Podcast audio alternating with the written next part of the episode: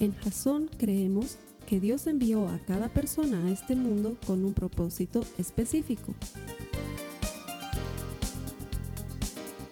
Nuestra misión es ayudarte a que tengas una relación personal con Jesús y a través de ella encuentres ese propósito para tu vida. Queremos ayudarte a alcanzar ese propósito. Es nuestra oración que este podcast te ayude a tener visión, a tener jazón.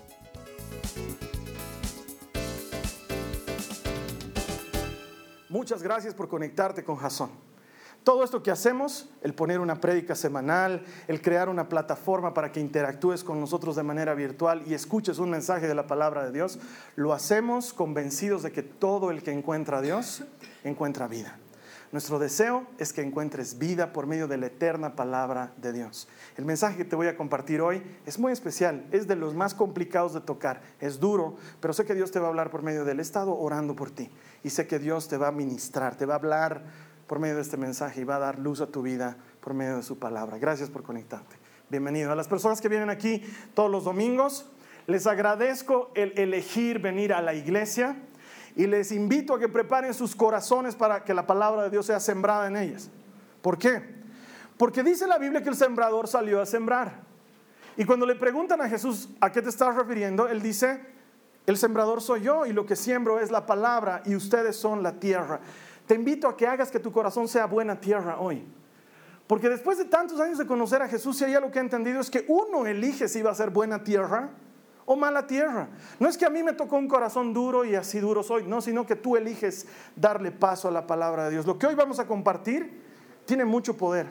Es un mensaje bien complicado de manejar, pero al mismo tiempo cuando es manejado de la manera correcta, trae luz y trae vida. Así que te animo, te invito a que tu corazón esté preparado para recibir la poderosa palabra de Dios. ¿Puedo escuchar un amén para eso? Amén. Qué mal amén, hermanos. Que Dios les devuelva su amén en la cara. Ok.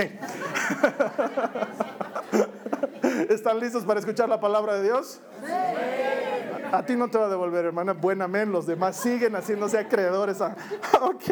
Estamos terminando. Hoy cerramos una serie que se llama Quisiera creer en Dios, pero se nos ha vuelto complicado creer en Dios. Antes no era así. La gente creía en Dios. Tú creías en Dios porque te hacían creer en Dios y pare de contar eras chiquito, nacías en un hogar cristiano, en un hogar católico y te hacían creer en Dios y de pronto ya estabas rezando, o estabas orando, o estabas participando de, alguna actividad cristiana. Hoy en día, sobre pretexto de que vivimos en un estado laico y que cada quien puede hacer lo que se le venga en gana, entonces como que hablar de la fe ya no es algo tan común y tan normal. Y como que creer en Dios se ha vuelto algo restringido. Y hay gente que quiere creer en Dios, pero se encuentra con otras versiones distintas a la versión bíblica de Dios y por eso les cuesta creer en Dios.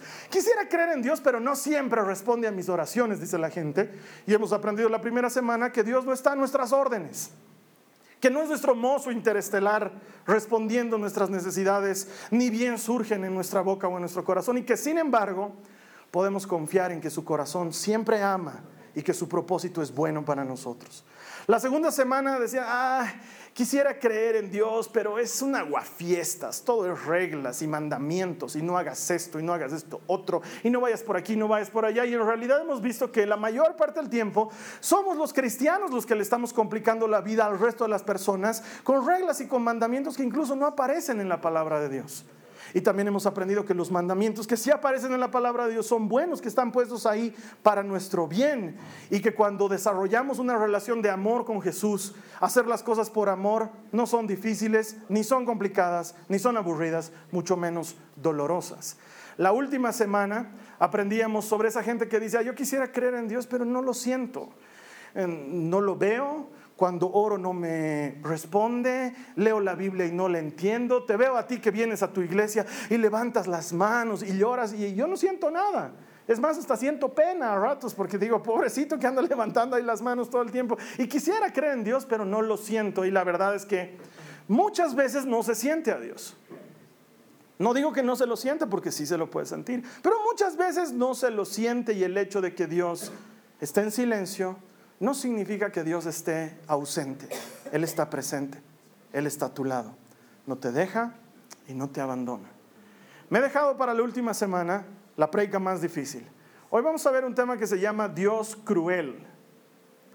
Y vamos a tratar de responder a ese interrogante que mucha gente tiene cuando, cuando ven las noticias, por ejemplo. Tú enciendes el televisor o ves las noticias que pasan en, las redes sociales y ves que ha estallado un bus con pasajeros en Siria y que han muerto 40 personas, entre ellas 16 niños. O cuando ves que ha caído una bomba en algún lugar de Afganistán y han muerto muchas personas y tu corazón se conmueve y te duele. Y mucha gente bajo esa perspectiva dice, ¿cómo puede Dios permitir algo tan difícil? ¿Cómo puede Dios permitir que tantos niños mueran o que tanta gente sufra? Y nos enfrentamos a esa idea de creo que Dios es cruel, creo que no le importa nuestro sufrimiento como humanos. O tal vez sea una pregunta a un nivel un poco más personal. Tal vez te preguntas a ti mismo, ¿por qué Dios ha permitido tantos años de esta enfermedad que no se me va? ¿O por qué Dios se ha llevado a un ser amado, a mi esposo, a mi esposa, a mi hijo, a mi padre? ¿Por qué me ha dejado con este vacío en el corazón? ¿Por qué cuando hemos orado a Él y le hemos pedido no ha hecho nada? ¿Por qué no nos atiende en esa necesidad? O quizás te estés preguntando, ¿por qué trato de hacer todo bien y no me sale? No consigo trabajo o no consigo pareja o siempre que me empato con alguien es un miserable y me hace la vida cuadros o las cosas no salen como espero y, y Dios parece que no se mueve al respecto. ¿Por qué Dios permite eso? ¿Por qué no actúa en mi favor? Y nos hacemos esa idea de que Dios se goza, se alegra cuando está yendo mal y que es más, hasta que está planificando cómo hacerte un poquito más miserable la vida porque nos hemos hecho la idea de un Dios cruel. Una de las experiencias más duras que he vivido al respecto me tocó vivir, creo que alguna vez te la conté, eh, me toca mucho estar en velorios y en funerales. Y durante mucho tiempo, varios meses, estuve trabajando a pedido de los papás con un niño que tenía seis años. Él tenía un tumor en el cerebro. Y sus papás se acercaron a mí y me pidieron que ore con él, que hable con él. Entonces yo lo visitaba con cierta frecuencia y charlábamos y yo oraba por él. Era un chico muy vivo, muy despierto. Él soñaba con ser futbolista cuando sea grande. Me tocó visitarlo en su casa, me tocó visitarlo en el hospital, me tocó ayudarle durante las quimioterapias, me tocó ayudarle en momentos de mucha dificultad, hasta que una mañana suena mi teléfono y era la mamá del niño que me decía que él había muerto. Y yo tenía que asistir a su funeral. De todos los funerales que he asistido, este ha sido el más difícil, el más feo. Era la primera vez que me enfrentaba a un ataúd que no medía más de 1,20, que era blanco. Y el dolor de las personas en ese lugar era incontenible. Cuando me llevan a un funeral, mi trabajo es ir y orar con la gente, compartir algo de la palabra de Dios para darles esperanza. Esa es la manera en que eh, oficiamos en un funeral. Y, y, luego me retiro. Y cuando ya me estaba yendo, me detiene una persona que no tenía ninguna mala intención. No es esa clase de persona que quiere darle a los cristianos. No, era una persona que tenía una duda genuina, legítima. Me dice, gracias por tus palabras. Qué difícil es esto que está pasando. ¿Cómo puedes creer en Dios cuando sucede algo así? Me dice.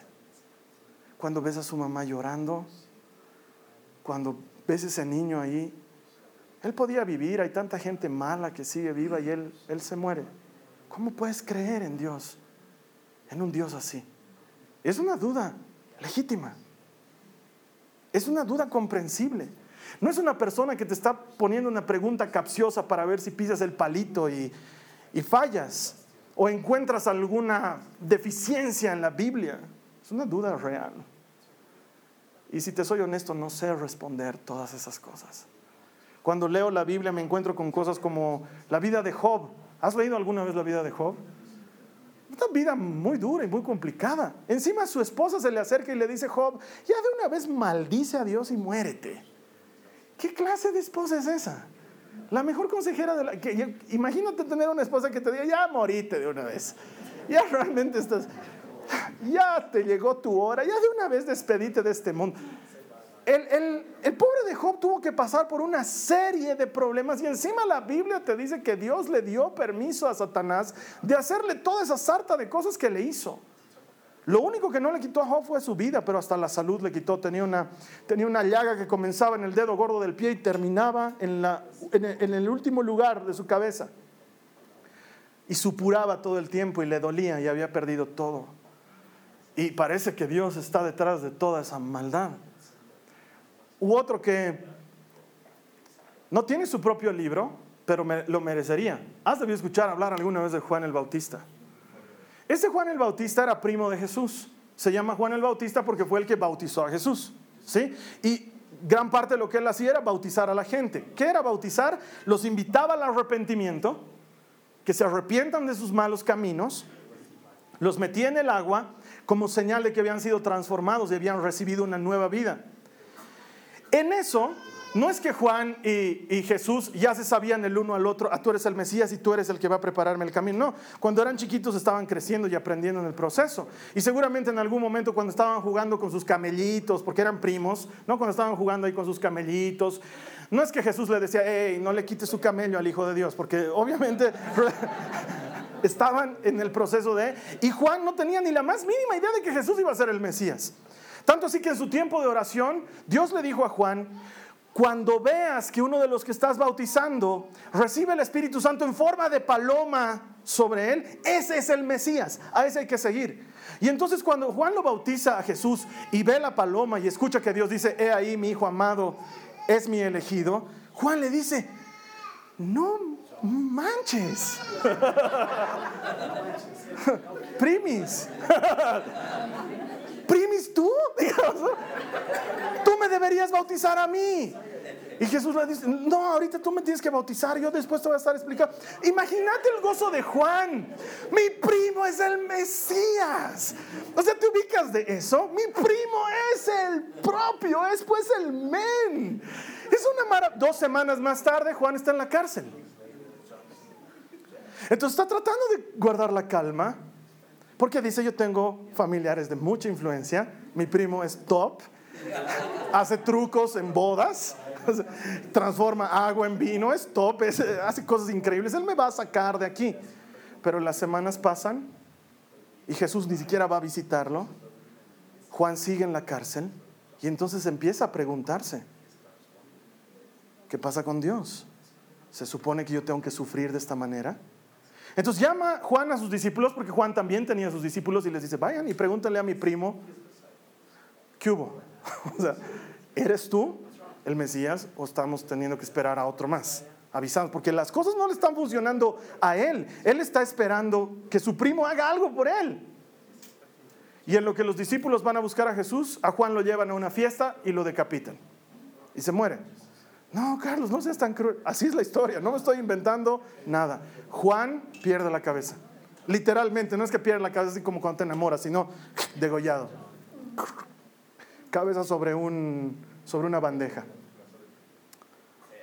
Entonces, la Biblia está llena de historias que nos cuentan cosas así en las que uno podría preguntarse, ¿Dios es cruel? ¿Por qué permite estas cosas? ¿No tiene corazón? ¿No le importa? Y sin embargo, aunque no puedo responder todas las preguntas, sí hay algo que puedo hacer y es llevarte a los pies de aquel que sí puede responder tus preguntas y que de hecho las va a responder en algún momento. Todas esas preguntas Él las va a responder. Pero para entender bien sobre esta supuesta crueldad de Dios, es importante que entendamos cómo maneja Él el dolor. Primero, Detrás de todo dolor, Dios es capaz de encontrar un propósito. Detrás de todo sufrimiento, detrás de toda dificultad, detrás de todo mal momento, detrás de toda pérdida, detrás de todo dolor, Dios puede encontrar un propósito. Es lo que suele hacer. Mira lo que dice la Biblia. Si me puedes acompañar, por favor, a Primera de Pedro en el capítulo 1, los versos 6 y 7. Dice, Así que alégrense de verdad, está hablando Pedro.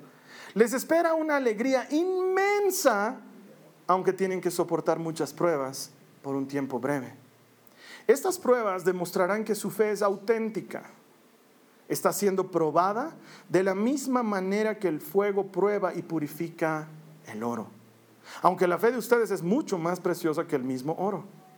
Entonces, su fe al permanecer firme en tantas pruebas, les traerá mucha alabanza, gloria y honra en el día que Jesucristo sea revelado a todo el mundo. Dice que tu fe. No me vas a quitar esa cita de ahí, esta cita, mira. Dice, entonces tu fe, tu fe, la tuya, tu fe. Al permanecer firme en esas pruebas, tu fe les traerá mucha alabanza. Les traerá gloria y honra. Y hasta donde yo sé, el que merece todo honor, toda gloria, toda alabanza, toda honra, es solamente Jesucristo. Y sin embargo, Él dice que cuando tu fe es probada, tú eres merecedor de esa alabanza y de ese honor y de esa gloria. Y no solamente sucederá aquí, pero sucederá en la vida que está por venir. Ahora tenemos que entender esto. Con pruebas, dice la palabra de Dios. Habrán pruebas, habrán dolores, habrán dificultades. Esa idea de que soy cristiano y me va a ir bien en todo, ya no me va a pasar nada malo nunca más, no es bíblica. Porque tenemos N ejemplos bíblicos de personas muy apegadas a Cristo que igual les estaba pasando cosas difíciles y duras, pero de esa dificultad Dios saca algo bueno, porque tú y yo vamos a estar de acuerdo en esto. Hace falta un problema para que Dios haga un milagro. Hace falta un problema para que Dios haga un milagro. De otra manera, no hay milagro porque no hay problema. Tenemos a este hombre tullido en sábado, en la sinagoga, y Jesús lo ve y le dice, extiende tu mano. Y el hombre dice, no, pues qué mano, está tullida. Pero la extiende y la mano es sana. Ahora, si este hombre no estaba tullido, ¿qué milagro sucedía ese día? Hacía falta un tullido para que haya una mano extendida. Es algo que no entendemos porque a nadie nos gusta pasar por el dolor o el sufrimiento, pero el sufrimiento, el dolor, la prueba es un buen motivo para que Dios haga un milagro. Cuando tú estás pasando por dolor y por necesidad, puedes confiar que la especialidad de Dios es transformar el dolor en un propósito de bien para aquellos que le aman. Él puede hacer que tu dolor se transforme en algo que Él obre en ti, por ti o para ti. Siempre, siempre hay un propósito detrás del dolor. Hay un hermano aquí en la iglesia a quien no le he pedido permiso para contar su historia, entonces la voy a contar anónima y después le voy a pedir perdón. es un hermano a quien yo quiero mucho, que me cuenta cómo ha venido una especie de huracán a su vida, a moverlo desde los cimientos. Resulta ser que un grupo de personas con muy malas intenciones y con la capacidad de hacer daño empezaron a generarle problemas legales de todo tipo. Y comenzando por una pequeña demanda, luego empezaron a multiplicar los juicios y las demandas con acusaciones falsas y testigos comprados. De manera que este hermano hoy estaba en La Paz y mañana tenía que estarse defendiendo en Riberalta y pasado mañana tenía que estar en Puerto Suárez y luego tenía que ir a Oruro y todas eran acusaciones falsas y testigos falsos que le quitaban tiempo, le quitaban dinero, le quitaban salud, le quitaban vida. Este hombre empezó a temer por su integridad, salía a la calle y probablemente alguien podía agarrarlo sin haber cometido un solo delito, sin haber hecho algo malo y de pronto la cosa que parecía que podía solucionarse fácilmente se fue volviendo difícil y más dura y más complicada y abogados y fiscales y juicios y problemas y en determinado momento en lugar de que Dios lo rescate termina un día arrestado en una cárcel pasando 24 horas tras las rejas cuando no había cometido jamás un solo delito. No había hecho nunca nada malo. Y sin embargo este hermano me dice Carlos Alberto todo esto ha sido duro.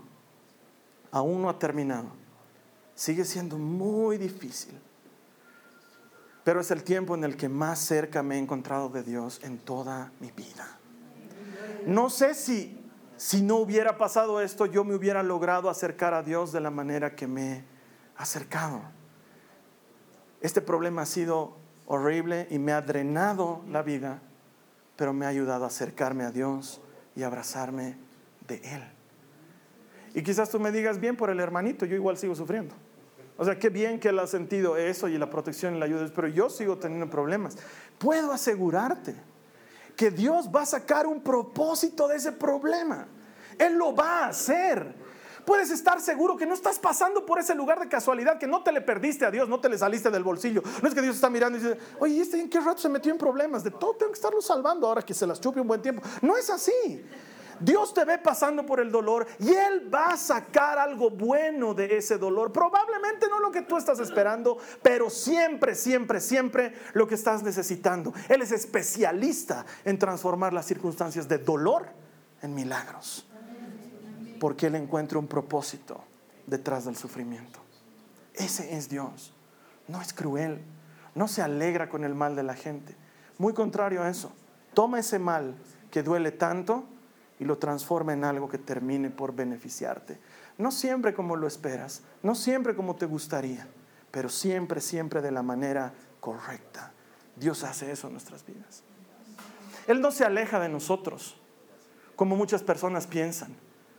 Muchas personas piensan, sienten que cuando tienen un problema Dios se ha ido, pero no, Él está presente siempre en el dolor.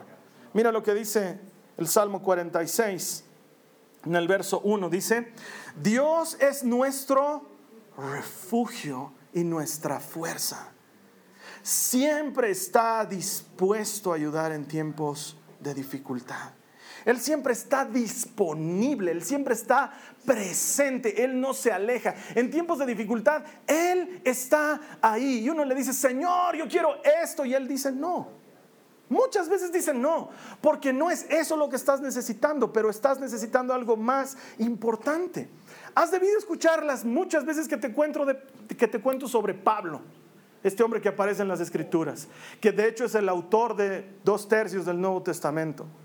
No la pasó muy bien en su vida Pablo. Y comenzó como un odiador de cristianos y sin embargo se convirtió en el mejor de los cristianos que jamás haya existido. Ahora te aviso, si tú eres de los que odia a los cristianos, aguas porque probablemente te vuelvas un amador de los cristianos después gravemente, porque así, así comenzó Pablo, él comenzó agarrándoles las chamarras a los que apedreaban a los otros cristianos, era su guardarropía, tenía gran negocio, guardarropía ambulante, donde hay apedreamientos, iba lapidaciones aquí, por si acaso ponía su tiendita, aquí guardamos chamarras, no, entonces la gente se preparaba para apedrear, se echaba, sacaba la chamarra, Pablo se las guardaba y la gente apedreaba cristianos. Ese mismo Pablo se encuentra con Jesús, Jesús transforma su vida. Esto ocurre en muchos años. Luego se transforma en el predicador más importante del Nuevo Testamento. Anuncia el Evangelio en todas partes. Y sin embargo, muchas veces a él lo apedrearon, lo azotaron, lo latigaron, lo dejaron preso, naufragó, se enfermó, una víbora le picó en la mano, miles de cosas le pasaban al hombre. Y de la única que se queja él es de una que aparece en el segundo libro de los Corintios, en el que él dice, tenía clavado un aguijón en la carne. Ahora, ¿qué era el aguijón en la carne? Nadie sabe.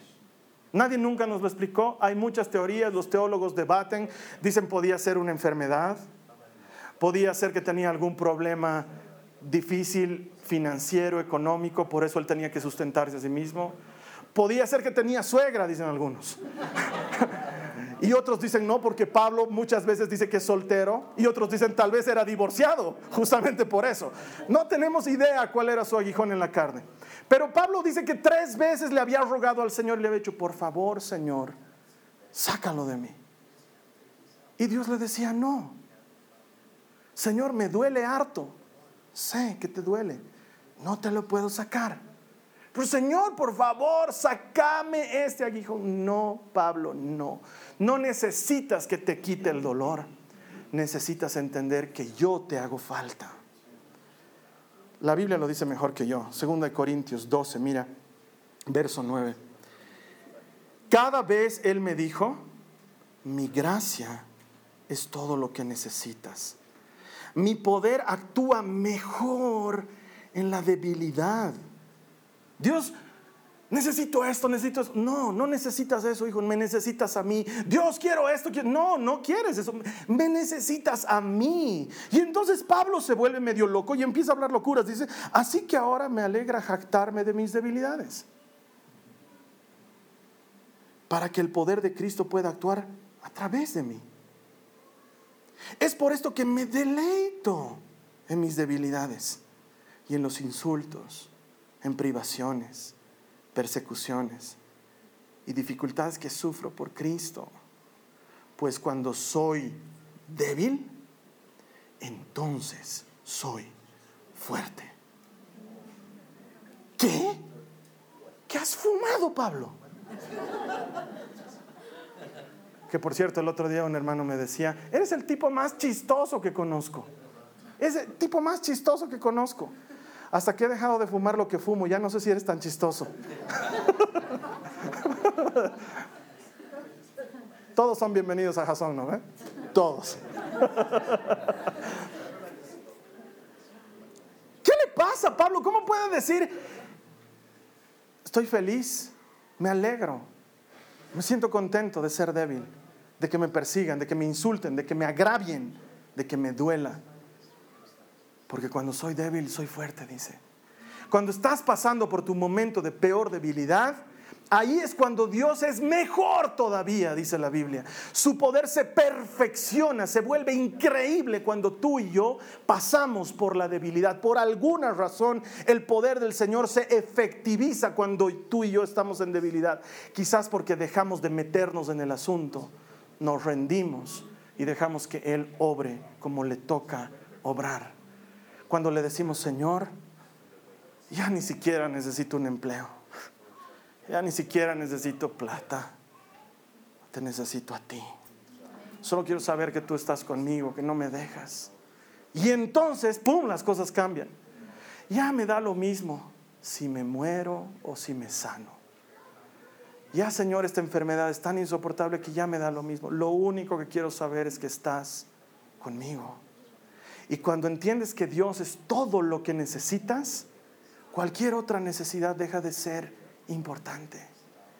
A veces el dolor hace que Dios esté presente como nunca estaría en tu vida. Y entonces puedes decir, he pasado por el momento más difícil de mi vida, pero en ese momento he aprendido a orar como corresponde. Antes ni hablaba con Dios, pero la necesidad me ha llevado a buscarlo, a orar, a pasar tiempo con Él.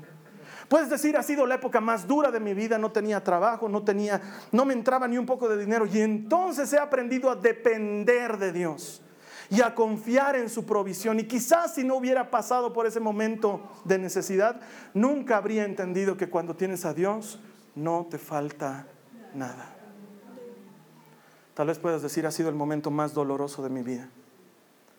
No le desearía este dolor a nadie más pero habiendo pasado por ese valle de sombra de muertes, Él estuvo ahí conmigo.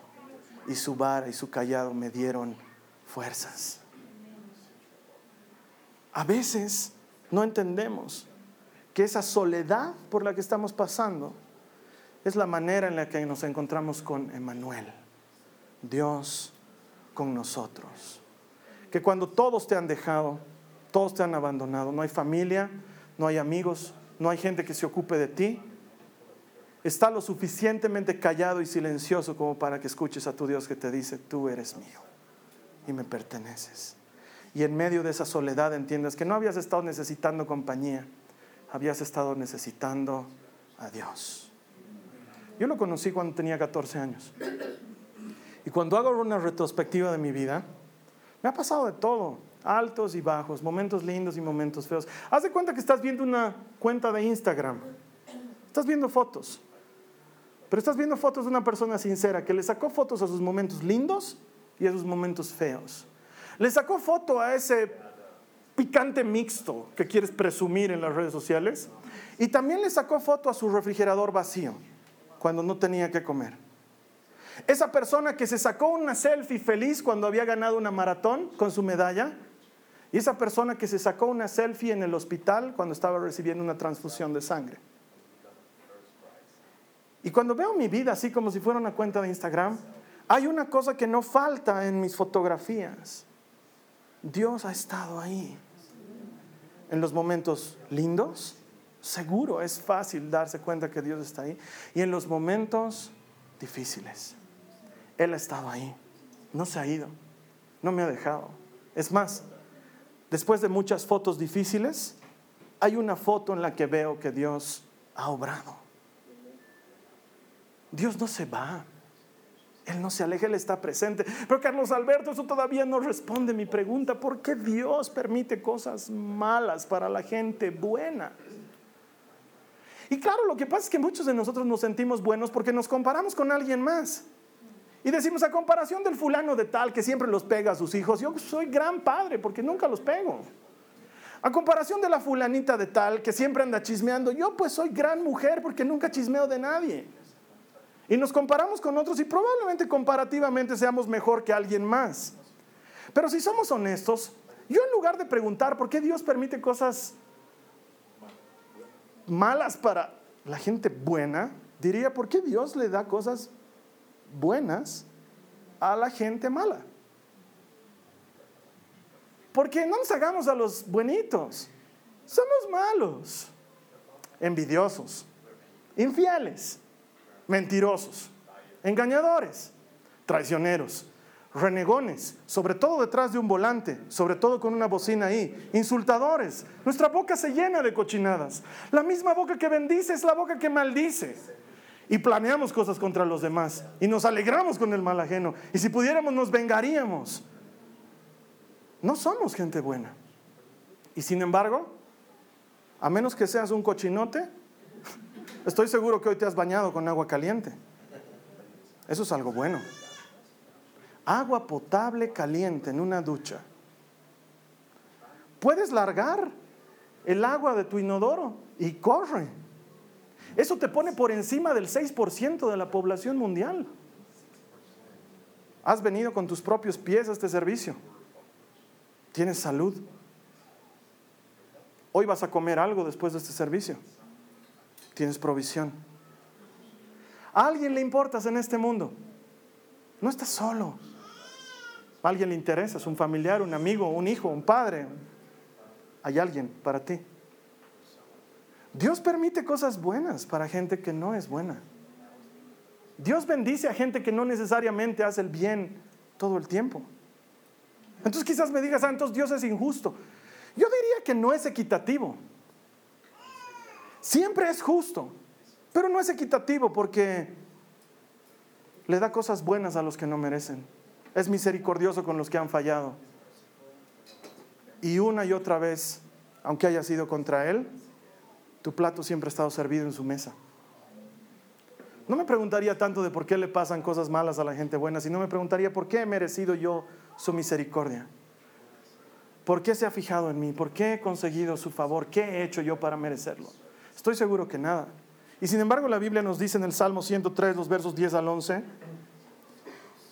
no nos castiga por todos nuestros pecados. No nos trata con la severidad que merecemos, pues su amor es inagotable hacia los que le temen y es tan inmenso como la altura de los cielos sobre la tierra. Sí te concedo razón en eso, Dios no es equitativo, pero es justo. Él siempre es justo. No nos da lo que merecemos, nos da lo que necesitamos. Muchos de nosotros ni siquiera deberíamos llamarnos a nosotros mismos cristianos. Y Él nos sigue perdonando nuestras faltas. Oh, Dios dispone cosas buenas para gente mala. Y su bondad no tiene límites. Y hay un propósito detrás del dolor. Y Él está presente detrás del dolor. Unos años atrás, seis o siete, no recuerdo bien, tal vez cinco, mi hijita Nicole, la mayor, se enfermó muy gravemente. Ya nos habíamos acostumbrado en cierta manera, mi esposa y yo, a que ella se enferme con ciertas infecciones. Y cuando ya te acostumbras, te vuelves mecánico. Temperatura, esto es termómetro, y hay que darle esta medicina y paños fríos y esperar al día siguiente a que el médico te atienda. Y la llevamos al médico y el médico la atiende y todo parecía una infección típica de las que siempre tenía, pero van pasando los días y en lugar de ella mejorar va empeorando y se va poniendo peor y temblaba por la temperatura. Y, ella oraba, era muy chiquitita, pero oraba y le decía, Señor, por favor, ya no quiero estar enferma, ya no quiero que me duela porque le dolía todo su cuerpo. Y Dios parecía no estarle escuchando. No respondía a su oración. Pasaron unos días y la enfermedad no cedía. Y el médico empezó a preocuparse. Y un día nos llama mi esposa y a mí a su oficina y nos dice, tenemos que empezar a descartar otro tipo de enfermedades, porque nada está funcionando con ella. Y nos da una serie de exámenes que había que hacerle a la Nicole. Y en ese momento la mejor amiga de mi esposa, que es médico, estaba en la casa con nosotros y ve los análisis y nos dice, uy, chicos, el médico está queriendo descartar cosas graves. No se asusten, pero hay que descartar epilepsia, hay que descartar cáncer en el hígado, hay que descartar leucemia. Y nos empieza a dar unos nombres de enfermedades que son horribles y que tú no quieres imaginarte que puedan llegar algún día a tu familia. Y, y en eso había que sacarle sangre. Y la Nicole, como la mayor parte de los seres humanos, odia las agujas. Pero ella especialmente, las odiaba desde muy chiquita, tanto así que muchas veces no podíamos ni entrar al consultorio del médico porque ella pensaba que le iban a sacar o que le iban a pinchar. Y, y cuando llegamos a donde le tenían que sacar sangre, me habla la doctora y me dice, esto es un proceso doloroso para ella, su bracito es delgadito, es chiquitito.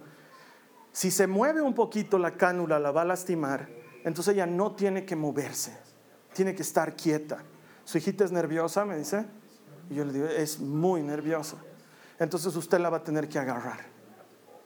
Entonces yo salgo de hablar con la doctora y me acerco a mi hija. Ella estaba decaída por la enfermedad, con temperatura, sus mejillas coloradas, sus ojos vidriosos. Entonces yo le hablo porque yo no quiero mentirle y le digo, hijita, ahora la doctora te tiene que pinchar tu bracito. Entonces ella empieza a gritar y a llorar. Me miraba, me decía, papá, no, papá, que no me pinche, yo quiero ir a jugar. Yo quiero ir a jugar. Yo, que soy su papá, sabía que había un propósito detrás de ese dolor y la abrazo con todas mis fuerzas para que no se mueva ni un poquito. Y ella empieza a tratar de zafarse y la miraba a la Carly y me gritaba, mi papá, soltame, no, que no me dejes que me pinche, por favor, papá, que no me pinche. Y yo no la soltaba.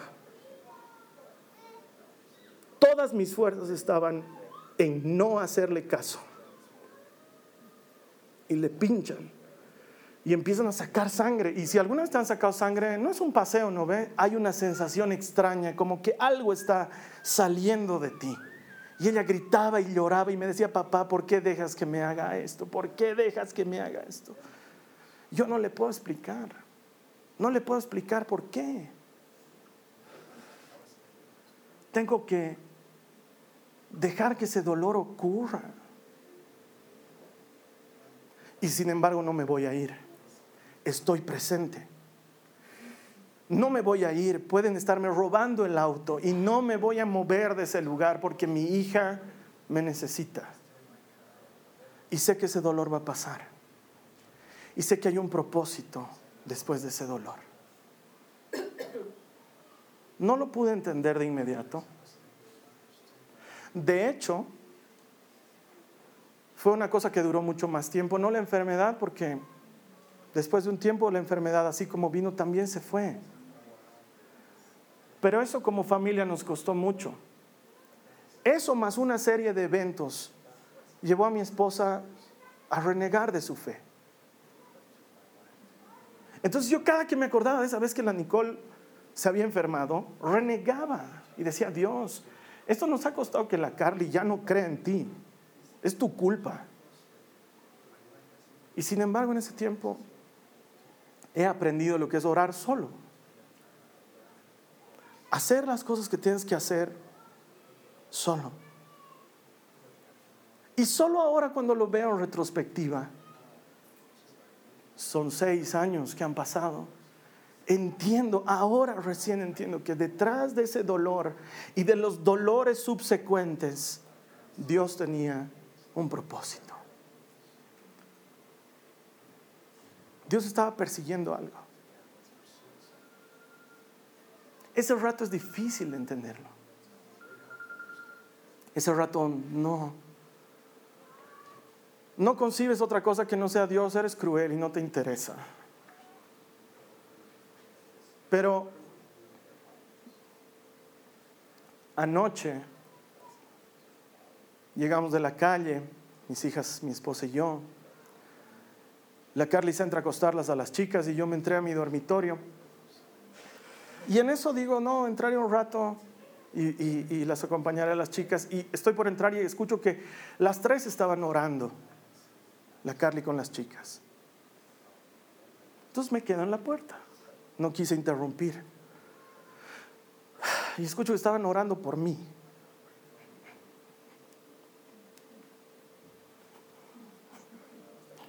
Ya saben que soy llorón.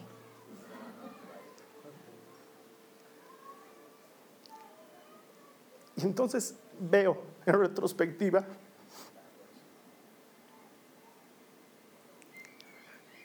y entiendo que Dios está ahí en el momento del dolor y que lo vas a entender mucho tiempo después seguro, pero lo vas a entender. Porque la misma la misma compañera de vida que un día me estaba diciendo, Dios es cruel y no existe. Esa misma compañera le estaba hablando a la hija que no se murió ni tuvo ninguna enfermedad, pidiéndole que ore por mí y orando con ella por mí. Para que la palabra que te comparta hoy, gracias hermana, sea una buena palabra y entonces ahí entiendes y dices, hemos tenido que pasar por todo esto para llegar a esto. Y sin embargo, también sé que la vida puede presentarte muchas otras dificultades, pero puedes creer, puedes creer que del dolor Dios saca un propósito. Y que en el dolor Él está presente. Y que aunque no lo merecemos, Él dispone, Él dispone cosas buenas aún para gente que no lo merece. Entonces, el Dios cruel no existe. ¿Tú piensas que te importan los niños de Siria? Tú no tienes idea cuánto le importan a Dios. No tienes idea cuánto le importa a Él lo que está pasando ahora. ¿Te quejas porque X o Z persona que conoces está sufriendo y piensas que a Dios no le importa? No has conocido cuánto ama a Dios. Ni has entendido lo que es capaz de hacer. Y si la sacada de sangre va a ser dolorosa, Él va a estar ahí y te va a agarrar con todas tus fuerzas y no te va a explicar lo que está pasando, pero va a permitir ese dolor porque ese dolor va a terminar trayendo algo bueno para tu vida. Porque Él transforma el problema en un milagro. Históricamente lo ha hecho. Tú no eres la excepción. No existe el Dios aguafiestas ni el Dios que está a nuestras órdenes. No, no existe ese Dios y mucho menos un Dios cruel. Su amor para con nosotros es tierno. Su paciencia para con nosotros es permanente. Su brazo para con nosotros está siempre extendido. Su favor para contigo está disponible hoy. Él solo está esperando que te acerques hoy. No sé si va a solucionar tu problema hoy, pero sí sé que cuando veas el proceso de trabajo en tu vida, luego te vas a dar cuenta que tienes mucho por qué agradecer, porque Dios al final siempre termina siendo bueno contigo. Ese es el Dios que yo conozco. Ese es el Dios que presenta la Biblia. Tú me dices que no crees en Dios. Y yo te digo que yo tampoco creo en el Dios que tú crees. El Dios que yo conozco es distinto. Siempre ama. Y siempre termina haciendo las cosas para bien de aquellos que le aman. Esa es su promesa. Te voy a invitar a orar. Vamos a cerrar nuestros ojos ahora. Ahí donde estés. No sé qué evento cruel o duro en tu vida te ha llevado a dudar del poder de Dios. Hay cosas indescriptibles. Porque quizás me digas, ah, Carlos Alberto, tú estás lloricando de una sincera, a mí se me murió mi hija. Y tienes razón, hay dolores que ni siquiera puedo comprender porque no los he vivido. Pero sí te puedo decir una cosa. Cuando centramos nuestra existencia en este mundo temporal, todo parece sin sentido, pero cuando entendemos que esta vida no termina aquí, sino que comienza aquí para extenderse en la vida que Dios nos ha preparado, cuando adquirimos sentido de eternidad en lugar de temporalidad, todo adquiere una dimensión diferente. A Dios le importa más nuestra eternidad que cualquier otra cosa, porque el hambre que sientes hoy también se pasará pero la eternidad, eso es algo que tú y yo no podemos poner en juego. Ahí con tus ojos cerrados, permíteme orar por ti. Dios, mira a todas aquellas personas que todavía tienen dudas en su corazón, interrogantes legítimas de cosas que ellos han sentido y han vivido, en las que piensan que no has actuado, Señor. Y creo que es legítimo porque en algún momento y en algún punto de mi vida yo también he pensado así. Y quiero pedirte, Señor, que conforme ese gran amor que tú nos tienes, les muestres tu favor y tu misericordia. Que rescates de las dudas a aquellos que han estado lidiando con su fe. Que restaures su fe y la lleves a un nuevo momento para que ellos, acercándose a ti, experimenten tu favor y tu bondad. Señor, que la prueba por la que ellos están pasando luego se transforme en la poderosa prueba de tu presencia y de tu amor.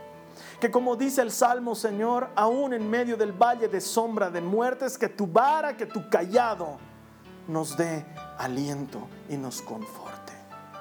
Dios, yo oro por todas aquellas personas que en medio de su necesidad no han podido encontrarte aún. Revélate a ellos y muéstrales tu provisión y tu favor, que son mejores que la vida misma. Te damos gracias, porque en medio de todo entendemos que nos bendices cuando no lo merecemos. Nos ayudas, Señor, y nos muestras que nuestra principal fuente de todo lo necesario viene de tu propio nombre. Gracias, Señor Jesús. Gracias, Señor Jesús. Amén. Amén. Amén.